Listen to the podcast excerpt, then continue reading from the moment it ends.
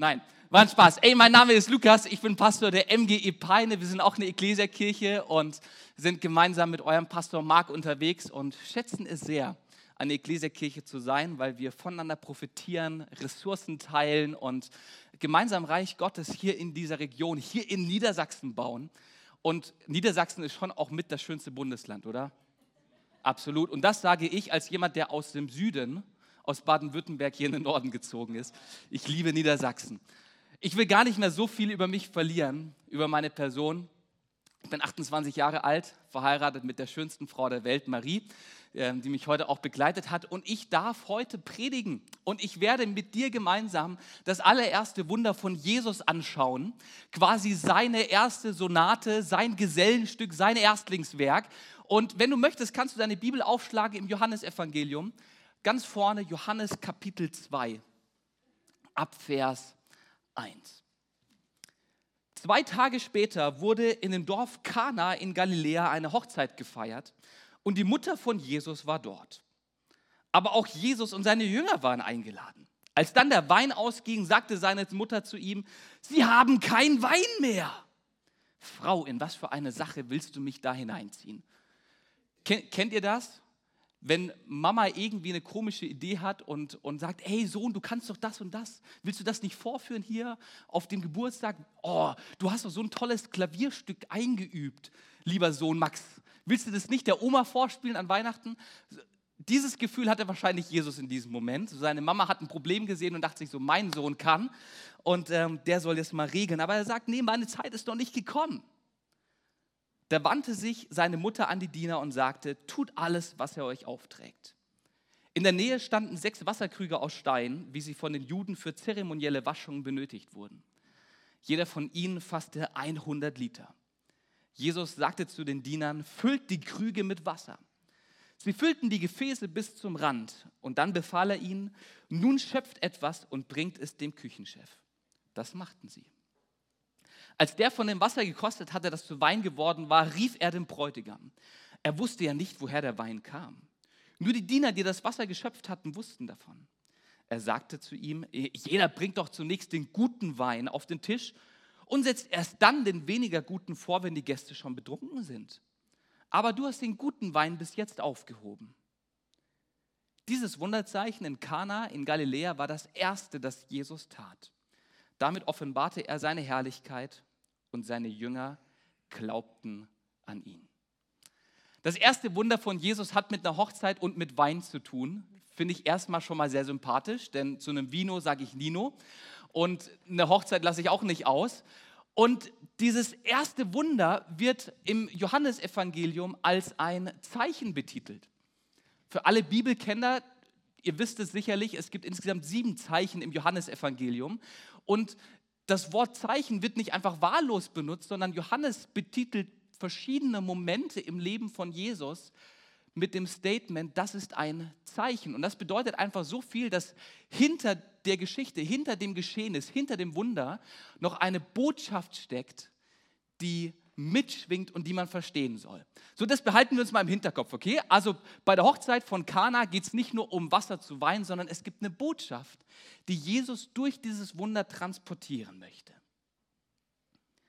So, wir sind auf einer Hochzeit. Hochzeit ist der große Tag voller Erwartungen, wenn ich an die Hochzeit von meiner Frau Marie und mir denke, dann fallen mir direkt die Planungslisten ein, die wir monatelang vorbereitet hatten. Wir haben zwei Wochen vor der Hochzeit alles minutiös durchgeplant. Es war ganz klar, was an welchem Tag stattfinden wird. Es war ganz klar, Montag passiert das, Dienstag Standesamt, 14 Uhr Essen mit der Familie, 15 ähm, Uhr Nachtisch, 17.30 Uhr fährt die Familie zusammen mit mir wieder in den Norden nach Niedersachsen. Und so war die ganze Woche durchgeplant. Wir hatten Checkliste nach Checkliste und hatten alles perfekt. Oh, vielen, vielen Dank. Hatten alles perfekt vorbereitet und ich kann sagen, unsere Hochzeit war auch perfekt. Es war die beste Hochzeit, auf der ich je war und auch wenn man heute Leute fragt, dann erinnern sie sich an das gute Essen, an die leckere Torte, an die wunderschöne Trauung, die auf der Wiese vor einer Scheune stattgefunden hat. Also sie war perfekt. Wenn bei so einer Hochzeit aber etwas schief läuft, dann erinnern sich auch alle Menschen daran. Bei meinem kleinen Bruder wurde um 11 Uhr die Hochzeitstorte in den Saal geschoben. Die Partygäste waren am Tanzen und hatten alle eine gute Zeit. Aber irgendwie musste diese Torte angeschnitten werden. Das wurde dann schnell durchgezogen. Mein Bruder und seine Frau haben einmal einen Schnitt gesetzt. Und dann hat der Cousin meiner Schwägerin den Servierwagen inklusive Torte genommen und zuerst langsam und dann immer schneller Richtung Buffettisch geschoben. Und es musste kommen, wie es kommen muss. Die Torte fällt vom Wagen runter und ich und ein paar andere Partygäste haben angefangen, den Kuchen vom Boden zu essen, weil er uns einfach zu schade war. Ich kann dir eine Sache sagen, die mich an die Hochzeit meines Bruders erinnert, die heruntergefallene Torte. Das, was schief geht, bleibt hängen, oder? Und genau das passiert jetzt hier bei dieser Hochzeit in Kana. Hochzeiten, das war das Ding in dieser Zeit. Das war so wichtig, dass man es nicht nur einen halben Tag, sondern bis zu sieben Tage lang gefeiert hat. Und der Ehrengast bei jeder Hochzeit war der Wein. Wein war bei jeder Hochzeit am Start und es passiert das Unvorstellbare. Der Wein bei dieser Hochzeit geht aus. Und das ist ein absolutes Desaster. Jeder dieser Hochzeitsgäste wird sich über Jahrzehnte und Jahrhunderte daran erinnern, dass der Wein bei der Hochzeit von Schmuel ben Jaoch zu Ende gegangen ist. Das war ein fiktiver Name, steht nicht in der Bibel. Jeder wird sich daran erinnern, dass da was schief geht. Und wenn der Wein fehlt, dann ist es echt ein Desaster. Es gibt ein jüdisches Sprichwort aus dieser Zeit, das heißt, wo kein Wein ist, da ist auch keine Freude. Bujaka, ey. No Vino, no Fiesta. Wenn der Wein weg ist, dann gibt es keinen Grund, überhaupt die Party weiterlaufen zu lassen. Diese Party, die hatte echt ein Problem. Wahrscheinlich, weil der Bräutigam irgendwie ein bisschen schwäbisch angehaucht war. Der war nämlich verantwortlich dafür, die Hochzeit zu planen und zu finanzieren. Und der hat sich wahrscheinlich gedacht, ach, meine Familie trinkt nicht so viel, bestell mal lieber mal ein bisschen weniger Wein, bevor er schlecht wird. Und der Plan ist nicht aufgegangen, der Wein geht aus. Der Wein ist zu Ende, ehe die Party zu Ende ist. Und die Mama von Jesus bekommt das mit und sie steht vor dieser Hochzeit und sie merkt, diese Hochzeit braucht ein Wunder. Diese Hochzeit braucht ein Wunder. Und meine Frage an dich heute Morgen ist, wo brauchst du ein Wunder in deinem Leben? Hey, vielleicht schließt du mal ganz kurz deine Augen für 30 Sekunden und beantwortest dir in deinen Gedanken diese Frage, wo wünschst du dir in deinem Leben Veränderung? Wenn du ein Wunder frei hättest, was würdest du dir wünschen?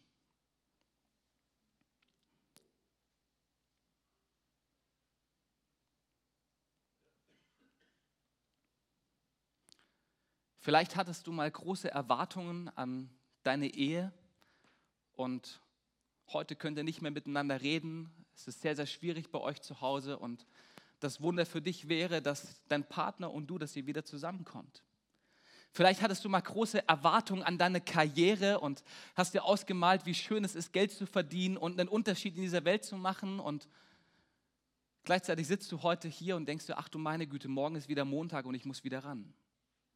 Vielleicht hattest du mal große Erwartungen an deine Gesundheit und hast dir ausgemalt, wie du mit 70 noch Berge hochrennst und Fahrrad fährst jede Woche. Und heute bist du 45 und ein Dauergast im Krankenhaus. Ich weiß nicht, wo in deinem Leben Erwartungen kaputt gegangen sind. Ich weiß nicht, wo in deinem Leben du dir ein Wunder wünschst. Ich bin überzeugt davon und ich weiß, dass Gott gerne Wunder tut und dass es für ihn keinen Bereich in unserem Leben gibt, der zu groß oder zu klein wäre. Und deswegen wollen wir uns aus dieser Geschichte aus Johannes Kapitel 2 drei Dinge ableiten, drei Dinge lernen über Wunder, drei Dinge lernen über die Herausforderungen, die in unserem Leben sind und wie Jesus damit umgehen möchte. Seid ihr ready? Seid ihr ready? Alright. Okay, die Geschichte fängt ja so an, in Johannes 2, Vers 3, dass die Mama von Jesus zu ihm kommt und sie sagt, Sie haben keinen Wein mehr. Sie beobachtet das Problem, sie findet die Herausforderungen und was ist ihr erster Move? Sie geht mit dem Problem zu Jesus. Und der erste Punkt, den ich dir heute Morgen gerne mitgeben möchte, ist, deine Probleme brauchen Jesus.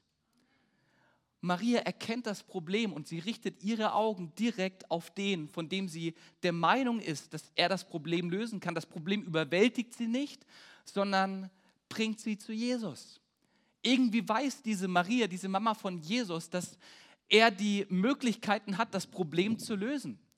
Wahrscheinlich erinnert sie sich in diesem Moment daran, dass sie auf übernatürliche Art und Weise schwanger geworden ist, ohne dass irgendwie was im Bett passiert wäre, hat sie Jesus empfangen und ein Engel hat zu ihr gesagt, dass er der Retter und Erlöser dieser Welt wird. Und wahrscheinlich erinnert sie sich in diesem Moment daran und erinnert sich daran, ja stimmt, dieser Jesus, der ist ein ganz besonderer Junge. Und er hat Möglichkeiten, die kein Mensch hat. Und deswegen bringt sie ihm dieses Problem. Sie weiß, dass Jesus diese Situation nicht kalt lassen wird, sondern sie bringt es ihm im Vertrauen, dass er es löst.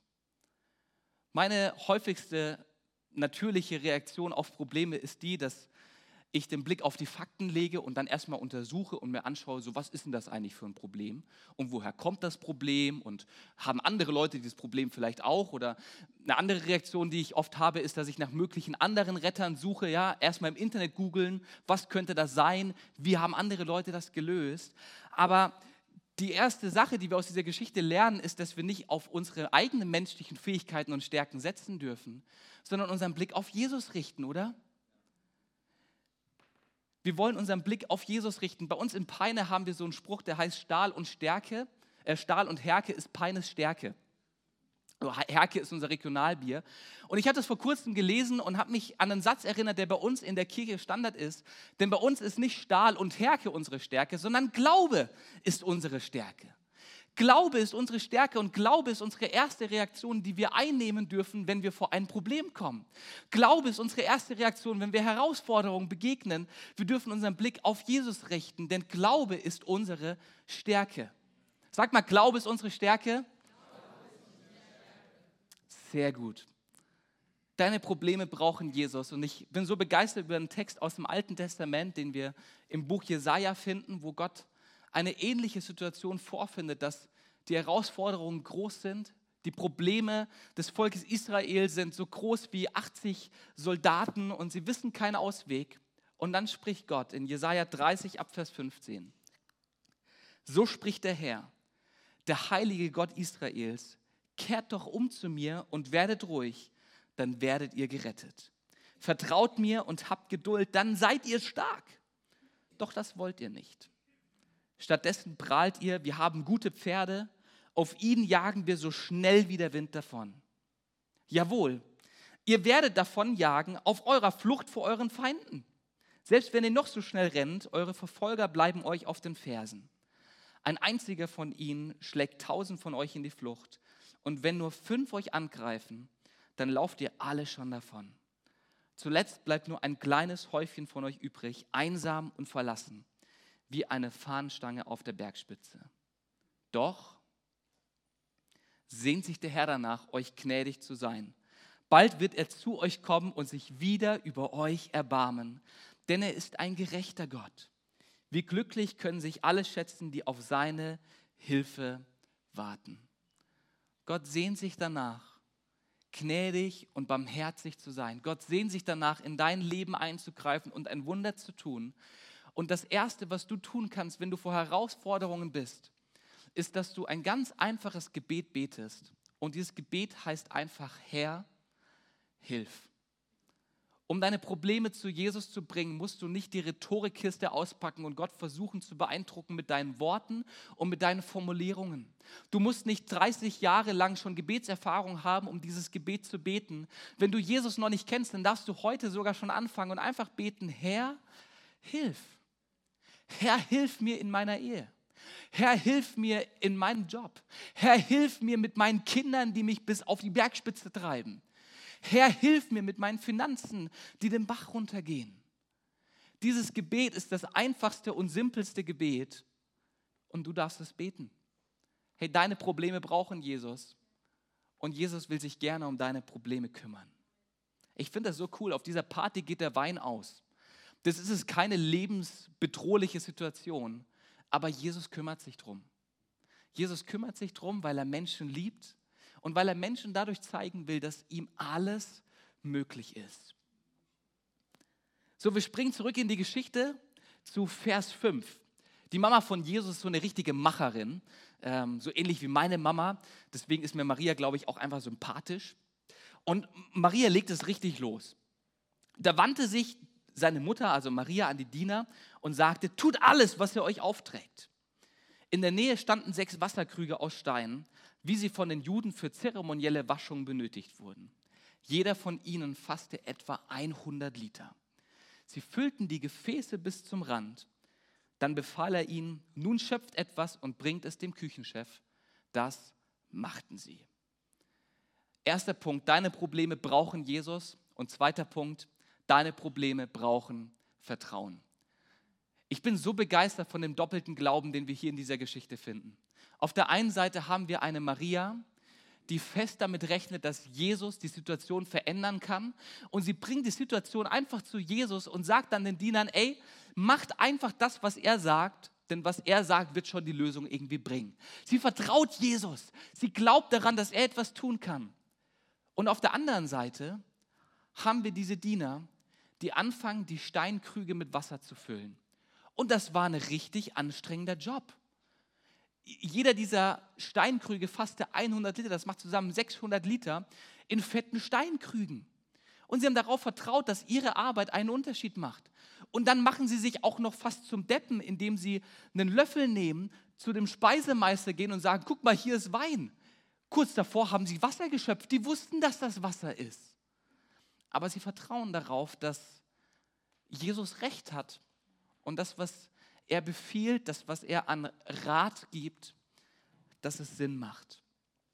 Gottes Wege sind so häufig abseits von unserer Logik, entsprechen so oft nicht dem, was wir für logisch, für, für richtig oder für wegweisend halten. Aber es lohnt sich, diesem Weg zu vertrauen. Es lohnt sich, Jesus zu vertrauen, weil er die Lösung bringt. Vertrauen bedeutet, dass ich nicht auf das setze, was ich weiß, sondern dass ich Gott vertraue, was er sagt. Bei mir sah so ein Vertrauen so aus. Ich war vor einigen Jahren, das war im Jahr 2012, im Herbst spazieren im Wald mit meinem Hund und habe währenddessen Musik gehört und einfach eine gute Zeit mit Jesus so im Wald gehabt. War am Beten, habe mit ihm geredet, habe ihm erzählt, wie die Woche war und was ich alles gut fand und was nicht so und wo ich mir sein Eingreifen wünsche und bin dann in diesem Waldspaziergang zu den Ruinen eines alten römischen Gutshofs gekommen.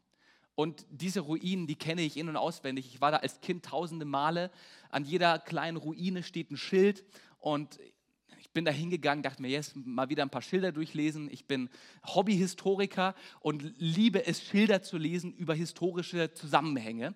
Und das habe ich an diesem Tag auch wieder gemacht. Und ich komme zu dieser römischen Ruine und höre auf einmal, wie Gott in einem Gedanken zu mir spricht: Hey Lukas, ich möchte, dass du siebenmal im Kreis auf den Außenmauern dieses Gutshofs läufst. Ich hatte noch nie so einen Gedanken, noch nie Gott irgendwie so zu mir reden gehört und habe dann gesagt, okay, also Gott, wenn das wirklich dein Wille ist, keine Ahnung, was du vorhast, ich werde es mal machen. Ich hoffe nur, dass nach sieben Runden die Mauern nicht einstürzen. Ähm, aber wir werden sehen. Wir werden sehen. Und so habe ich angefangen, eine Runde nach der nächsten zu drehen weiter Musik gehört, einfach gebetet, Zeit mit Jesus gehabt, nachgedacht und bin Runde für Runde gelaufen. Innerlich habe ich eigentlich gebetet, dass niemand kommt und sieht, wie ich da so ein Verrückter wie auf äh, diesen Mauern da rumlaufe. Und ich mache Runde um Runde, Runde 5, Runde 6, Runde 7 und in der siebten Runde spricht Gott ein zweites Mal im Gedanken zu mir und gibt mir den Ruf, dass ich Pastor werden soll und Theologie studieren soll. Ich habe davor ein halbes Jahr lang gebetet und Gott gefragt, was willst du, dass ich tue? Womit kann ich dir dienen? Was kann ich für einen Beruf erlernen und irgendwie einen Unterschied in dieser Welt machen? Was willst du von mir? Und ein halbes Jahr lang hat er nicht geredet. Bis dort auf dieser Ruine er irgendwie zu mir sagt, ich soll da siebenmal im Kreis laufen und dann spricht er. Gott wollte sehen, dass ich ihm vertraue, bevor er mir den nächsten Weg zeigt. Und das begeistert mich auch so an diesen Dienern. Diese Diener, die tun einfach das, was Jesus ihnen sagt, ohne nachzuhaken. Sie folgen einfach der Autorität Jesu und sie füllen Krüge mit Wasser. Hey, die, die waren einige Zeit beschäftigt. Ich habe so ein Bild mitgebracht von diesen Krügen. Die waren aus Stein, da wurde ein kompletter Steinblock genommen und aus diesem Steinblock wurde dann dieser Krug herausgeschlagen. Den hast du nicht alleine bewegt, den hast du nicht mal alleine angehoben. Das war richtig Arbeit. Und das ohne zu wissen, dass es klappt. Das hat Jesus ja noch nicht davor gemacht. Das war auch nicht irgendwie typisch, dass man Wasser zu Wein macht. Aber sie vertrauen einfach dem Weg von Jesus, füllen einen Krug nach dem nächsten mit Wasser, in dem Vertrauen, dass Jesus das Wunder tut. Ohne dass das Wasser schon zu Wein geworden ist, bringen sie den Löffel mit Wasser zum Speisemeister und in dem Moment stellt er fest, dass es Wein ist. Erst in dem Moment, als Petrus seinen Fuß auf das Wasser setzt, merkt er, dass das Wasser trägt. Und ich glaube, dass das Beste, was wir in unseren Herausforderungen tun können, folgendes ist, nämlich, dass wir Gott vertrauen, selbst wenn es für uns keinen Sinn macht. Seine Wege gehen, auch wenn wir vielleicht der Überzeugung sind, dass es bessere gibt. Elton Trueplatt, ein Theologe aus dem letzten Jahrhundert, hat es in einem schönen Satz zusammengefasst. Er sagt, Glaube ist nicht die Überzeugung ohne Beweise, sondern Vertrauen ohne Vorbehalte. Und was deine Probleme brauchen, ist Vertrauen ohne Vorbehalte. Dass du Jesus uneingeschränkt vertraust und ihm sagst, Jesus, so wie du es machst, wird es richtig und gut sein. In deinem Tempo, in deinem Zeitgedanken, in, in deiner Zeitabfolge, ich vertraue dir, weil ich weiß, dass du gute Pläne für mein Leben hast. Glaube bedeutet, egal wie deine Wege aussehen, Gott, hier ist mein Leben, ich vertraue dir. Deine Probleme brauchen Jesus, deine Probleme brauchen Vertrauen. Und damit kommen wir zum dritten. Jesus will in jedem Problem, in jeder Herausforderung, in jedem Sturm, in dem du dich befindest, etwas in dir tun. Jesus will etwas in dir tun. Gott möchte dir in deinen Herausforderungen, in deinen Problemen begegnen. Und ganz, ganz häufig nutzt er solche Sturmmomente unseres Lebens, um uns weiterzubringen, um uns etwas von seiner Größe, von seiner Gnade, von seiner Güte zu zeigen. Manchmal beruhigt Gott den Sturm und manchmal lässt er den Sturm und beruhigt sein Kind. Warum? Weiß ich nicht. Aber ganz, ganz häufig lässt Gott den Sturm in unserem Leben zu und lässt ihn weiter, leben, weiter wehen, um uns zu beruhigen und um uns etwas zu zeigen von seinem Wesen und von seinem Charakter. Und genau das passiert auch hier auf dieser Hochzeit. Irgendwie passiert es, dass der Wein ausgeht und Jesus bringt dadurch den Hochzeitsgästen etwas Wichtiges bei. Und jetzt kommen wir zu dem angeteaserten Teil vom Anfang, zu der Bedeutung des Zeichens. Johannes 2, Vers 6 bis 7. In der Nähe standen sechs Wasserkrüge aus Stein, wie sie von den Juden für zeremonielle Waschung benötigt wurden. Jeder von ihnen fasste etwa 100 Liter. Ein kleines Detail, was hier genannt wird. Warum steht in diesem Bibeltext, welche Gefäße Jesus benutzt, um dieses Wunder zu tun? Vielleicht, weil Jesus uns etwas beibringen will. Denn wenn wir uns die Geschichte nochmal aus einer neutraleren Perspektive anschauen, dann ist die Frage schon, Jesus, warum nimmst du diese fetten, unbeweglichen, unhandlichen Steinkrüge, wenn doch eigentlich hunderte von Weinkaraffen irgendwo liegen müssten, die leer gegangen sind. Der Wein war nicht weg, sondern er war leer. Das heißt, die leeren Flaschen, die leeren Weinkaraffen, die müssen irgendwo da gewesen sein. Und so eine Weinkaraffe, die kann man perfekt tragen. Die hat zwei Henkel, die trägst du durch die Gegend, kannst zum Brunnen gehen, machst sie mit Wasser voll und dann gehst du wieder zurück zur Party. Aber Jesus sagt nicht, füllt die Weinkaraffen auf, sondern die sechs Steinkrüge, die für zeremonielle Waschungen für die, äh, von den Juden benutzt wurden. Das müssen wir uns ganz kurz mal die Frage stellen, was sind das für Steinkrüge? Diese Steinkrüge wurden benutzt, lesen wir schon im Text. Bibellesen ist immer super, wenn man einfach im Text anfängt zu suchen, was was bedeuten könnte. So diese Steinkrüge werden für zeremonielle Waschungen benutzt. Und das hat damals Folgendes bedeutet. Wenn du in den Tempel gehen wolltest, um dort Gott anzubeten, dann hast du vor dem Eingang des Tempels deine Hände gewaschen, um zu symbolisieren, dass du als Mensch dich erst reinigen musst, bevor du Gott begegnen kannst. Deswegen hat jeder Jude sich vor dem Eingang des Tempels die Hände gewaschen. Und nicht nur vor dem Betreten des Tempels, sondern auch vor jeder Mahlzeit. Das war in erster Linie nicht Hygiene, sondern ein Zeichen von ich Mensch muss mich reinigen, um Gott begegnen zu können. Und zur Zeit von Jesus hat die religiöse Elite das Händewaschen perfektioniert. Kennt ihr diese Schilder rechts von einem Waschbecken, wo dran steht, wie man Hände waschen soll? Machst du das? Ich meistens nicht. Aber genau solche Schilder gab es zur Zeit von Jesus auch. Die Pharisäer und die Sadduzäer, die haben sich Systeme ausgedacht, wie man bestmöglich die Hände wascht. Es war so, man hat die rechte Faust in die linke Handfläche gelegt, unter Wasser gewaschen, dann die andere Seite. Dann hat man die fünf Fingerspitzen jeder Hand in der Mitte zusammengeführt und dann die Hände aus dem Wasserbecken herausgehoben, sodass das Wasser über den Ellenbogen abfließen kann. Nur dann hat man sich richtig die Hände gewaschen. Wenn der Tropfen von der Fingerspitze runterfällt, dann hast du von vorne angefangen.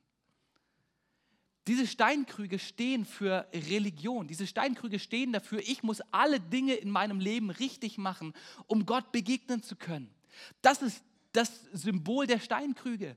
Diese Steinkrüge schreien, du Mensch bist unrein und musst bestimmte Gesetze, bestimmte Dinge befolgen, um Gott überhaupt erst begegnen zu können.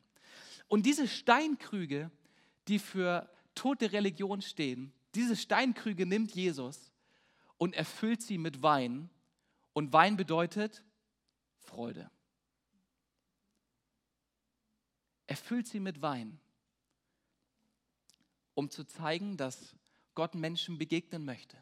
Um zu zeigen, dass es nicht mehr diese ganzen Gesetze und Rituale braucht, um in die Nähe Gottes zu kommen, sondern dass wir Menschen durch Jesus einfach so Freundschaft mit Gott haben können. Jesus nimmt diese Steinkrüge, ein Zeichen für Religion, ein Zeichen von Regeln befolgen und erfüllt sie mit Wein, erfüllt sie mit Freude, erfüllt sie mit Leben. Jesus hat an diesem Tag nicht nur Weingläser gefüllt, sondern er hat deutlich gemacht, dass er auf diese Erde gekommen ist, um uns Menschen Leben in Fülle zu geben. Ein Leben voller Freude. Ein Leben, das man genießen kann. Johannes 10, Vers 10, ich bin gekommen, um ihnen Leben zu geben. Leben in ganzer Fülle. Jesus ist auf diese Erde gekommen. Gott wurde Mensch, um dir Freude zu geben. Wenn du betest, möchte Gott dir Freude geben. Wenn du Gottesdienste besuchst, dann möchte Jesus dir begegnen und dir Freude schenken. Jesus will dir Freude für deine Beziehungen, für deinen Arbeitsplatz, für deine Finanzen geben. Er möchte dir Freude geben, Freude im Überfluss.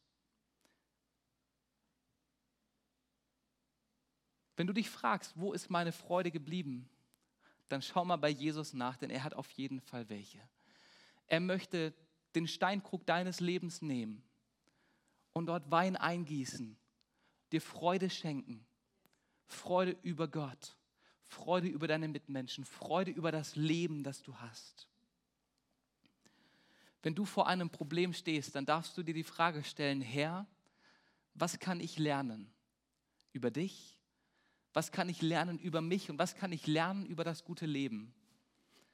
In dieser Situation hat Jesus den Hochzeitsgästen und den Dienern gezeigt, dass er gekommen ist, um Freude zu schenken und um Leben zu geben. Und ich glaube, so gibt es auch in jeder Herausforderung, in der du steckst, eine Sache, die Jesus dir zeigen will und die du erkennen darfst.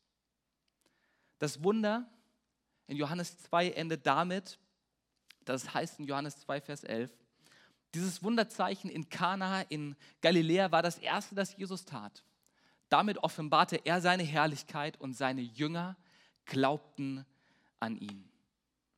Aufgrund der Planungsdummheit eines Bräutigams konnte Jesus sich offenbaren, konnte Jesus zeigen, wozu er in der Lage ist, konnte Jesus zeigen, dass er wirklich der Sohn Gottes ist, dem nichts unmöglich ist.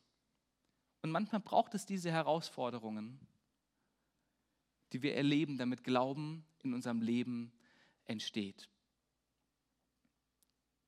Denn eins möchte Gott eigentlich in jedem Wunder tun. Er möchte dir Glauben schenken. Er möchte, dass Glauben in deinem Leben entsteht.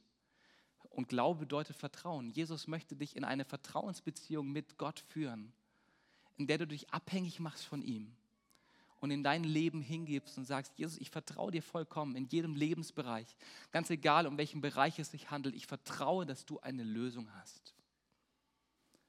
In Hebräer 4, Vers 16, da heißt es über Jesus, wir wollen also voll Zuversicht vor den Thron unseres gnädigen Gottes treten, damit er uns sein Erbarmen schenkt und seine Gnade erfahren lässt und wir zur rechten Zeit die Hilfe bekommen, die wir brauchen.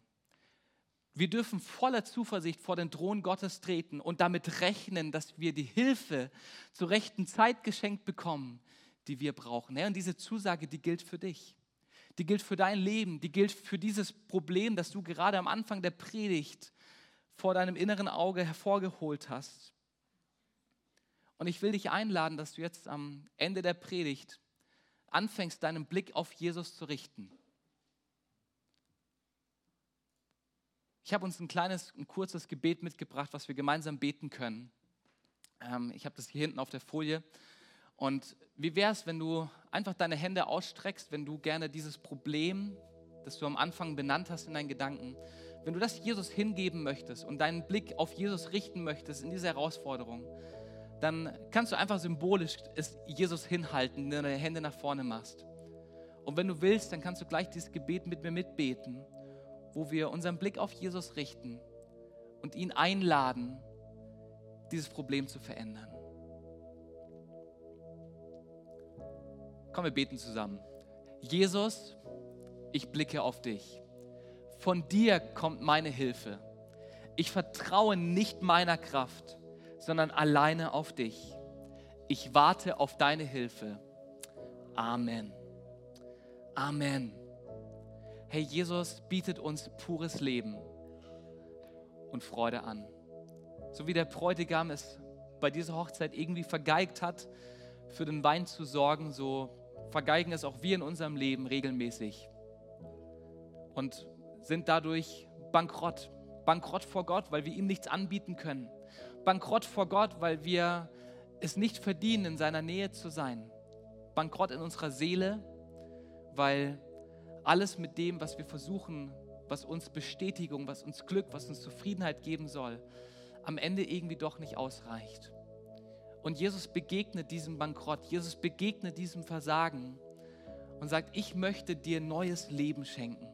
Ich möchte dir einen neuen Grund geben, dich zu freuen. Ich möchte deinen Bankrott nehmen und dir ein neues Leben geben, weil du dir nicht verdienen kannst, bei Gott zu sein. Du kannst es dir nicht verdienen, in der Ewigkeit mit Gott dem Vater zu sein und die Ewigkeit mit ihm zu verbringen. Das kann Gott dir nur schenken.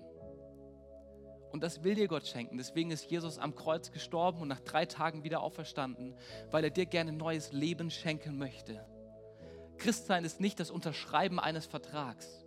Es ist auch nicht das Halten eines bestimmten Sets an Regeln, sondern es ist die Vertrauensbeziehung zu einem liebenden Vater, der dich sieht der dich kennt und der dir gerne ein Leben in Fülle schenken will. Und ich möchte dir heute Morgen die Möglichkeit geben, dass du dieses Leben annimmst, das Jesus für dich hat. Ich möchte dir heute Morgen die Chance geben, dieses Leben in Anspruch zu nehmen, das Jesus für dich erkauft und erkämpft hat. Und die Frage ist, was musst du dafür tun? Zwei Dinge. Erstens, du musst annehmen, dass du Gott nichts anbieten kannst. Du kannst dir ein neues Leben nicht erkaufen. Du kannst dich bei Gott nicht einschleimen. Du kannst dir bei Gott keine Bonuspunkte sammeln, um dir irgendwie zu verdienen, dass er dich liebt. Er liebt dich einfach so, wie du bist. Bedingungslos und ohne, dass du irgendetwas tust. Und das ist das Erste, was wir tun müssen, um dieses neue Leben von Gott zu bekommen. Wir müssen annehmen, dass wir Gott nichts anbieten können. Und das Zweite, du musst annehmen, was Jesus für dich getan hat. Er ist am Kreuz gestorben er hat den Bankrott unserer Seele bezahlt und schenkt dir ein neues Leben. Und das musst du annehmen, so wie es ist. Das kannst du nicht verändern, das kannst du nicht irgendwie noch schöner machen, das kannst du auch nicht nur zur Hälfte annehmen. Du musst es ganz annehmen. Die Gnade, die Gott für dich hat, die Liebe, die er für dich empfindet. Du musst annehmen, dass du Gott nichts anbieten kannst und du musst annehmen, dass er für dich alles getan hat. Und wenn du das heute tun möchtest, wenn du heute Jesus zum allerersten Mal einladen möchtest in dein Leben, wenn du heute zum allerersten Mal dieses neue Leben von Gott empfangen willst, dann hast du jetzt die Möglichkeit dazu. Und vielleicht können wir gemeinsam die Augen schließen, einfach aus Gründen der Privatsphäre. Und ich möchte dir diese Frage stellen, möchtest du anerkennen, dass du Gott nichts anbieten kannst? Und möchtest du das Geschenk Gottes annehmen, das wir in Jesus haben. Er hat für deine Schuld, er hat für deine Sünde bezahlt, das, was dich von Gott trennt. Und hat damit möglich gemacht, dass du zu Gott kommen kannst. Und du darfst heute an ihn glauben und das neue Leben empfangen, das er für dich hat. Ein Leben voller Freude, ein Leben voller Bestimmung, ein Leben mit Sinn. Wenn du heute an Jesus Christus glauben möchtest als deinen persönlichen Herrn und Retter, dann kannst du jetzt einfach deine Hand ausstrecken und Gott damit ein Handzeichen geben. Sagen, yes, ich nehme das an. Hammer, ey. So, so gut, dass du diese Entscheidung getroffen hast. Jesus, du siehst die Hände, die nach oben gegangen sind, wo Menschen die Entscheidung treffen wollen, dir nachzufolgen. Die Entscheidung treffen wollen, das neue Leben von dir anzunehmen und Vergebung ihrer Sünde zu finden, Jesus. Herr, wir danken dir für dieses Geschenk. Wir danken dir dafür, dass wir dir nichts anbieten können. Wir uns ein neues Leben in Glück und Freude nicht erkaufen können, sondern es nur aus deiner Hand nehmen können, Herr. Herr, ich bete für die Personen, die sich jetzt gemeldet haben.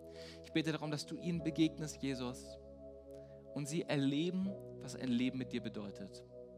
Amen.